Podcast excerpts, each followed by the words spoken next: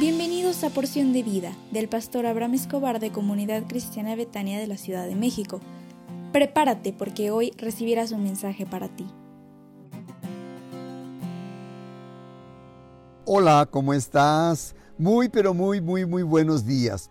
Hoy es un gran día porque yo sé que Dios está contigo y que Él te bendecirá como no te puedes imaginar. Y como es el inicio de una nueva semana, yo deseo orar por ti. Deseo con todo mi corazón que Dios te bendiga. Deseo que tengas la seguridad de que Dios te bendecirá y te prosperará en donde pongas tu mano. Así que me encantaría hacer una oración por ti. ¿Me lo autorizarías? Ahí donde tú estás, si tienes la oportunidad, cierra tus ojos y déjame orar por ti. Padre, te ruego en esta hora por la persona que escucha este audio para que le bendigas en todo lo que haga esta semana. Bendícele en su salir de casa y cuando regrese.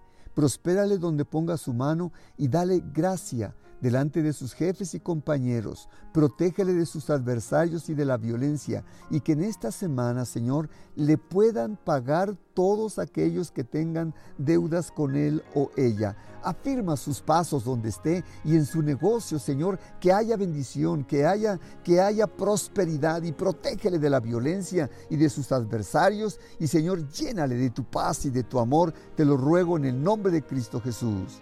Amén. Hoy deseo concluir el tema que inicié el viernes de la mentira a la verdad en cuestiones de salvación. Hay una mentira en el creyente.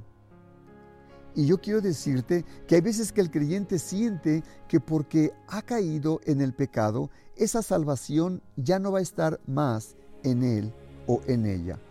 Y la verdad es que la Biblia dice que si nosotros nos acercamos al Señor Jesús, Dios es suficientemente poderoso para salvarnos y para guardarnos. Sin embargo, el pecado no confesado en la vida de un creyente trae convicción de pecado y podría hacerte dudar de tu salvación. Los verdaderos creyentes este, no pueden perder su salvación porque Dios protege a los que son suyos de, de, toda, de todo malestar. Así que si tú llegas a pecar, no tienes que molestarte, sino tienes que venir al Señor y tienes que acercarte y pedirle perdón por aquello que tú hiciste en tu vida, en tu vida personal y arrepiéntete y no lo vuelvas a hacer y verás como Dios te bendecirá. Judas 24 dice, y aquel que es poderoso para guardaros sin caída y presentaros sin mancha delante de su gloria con gran alegría.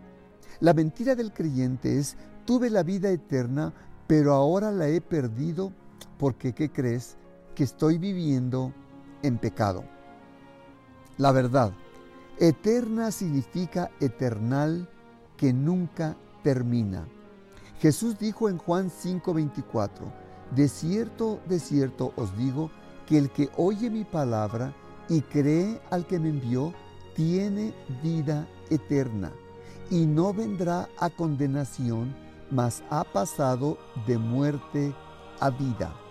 Si creíste y recibiste al Señor Jesús en tu corazón, tienes vida eterna. Y si tú dices que pecaste y que estás viviendo en pecado, yo te digo, es necesario que te arrepientas ahora para que no tengas duda de tu salvación. Arrepiéntete ahora, aléjate del pecado y no vuelvas a estar en ese pecado. Hoy es lunes y es la clausura de la Escuela de Líderes, así que te pido que te prepares porque el próximo lunes 19 de septiembre iniciamos el cuarto nivel de la Escuela de Líderes con el énfasis Principios del Éxito.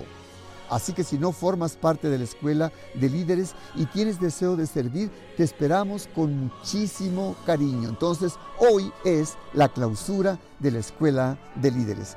Y, por favor también te recuerdo que hoy tenemos reunión a las 8 de la noche para los líderes de casas de salvación y te voy a enviar la liga a su tiempo y prepárate porque todos los hermanos de casas de salvación estamos en reuniones presenciales en los hogares y yo sé que esto está siendo de mucha bendición para muchos y que Dios te bendiga y que te llene de su amor, de su gracia y de su poder.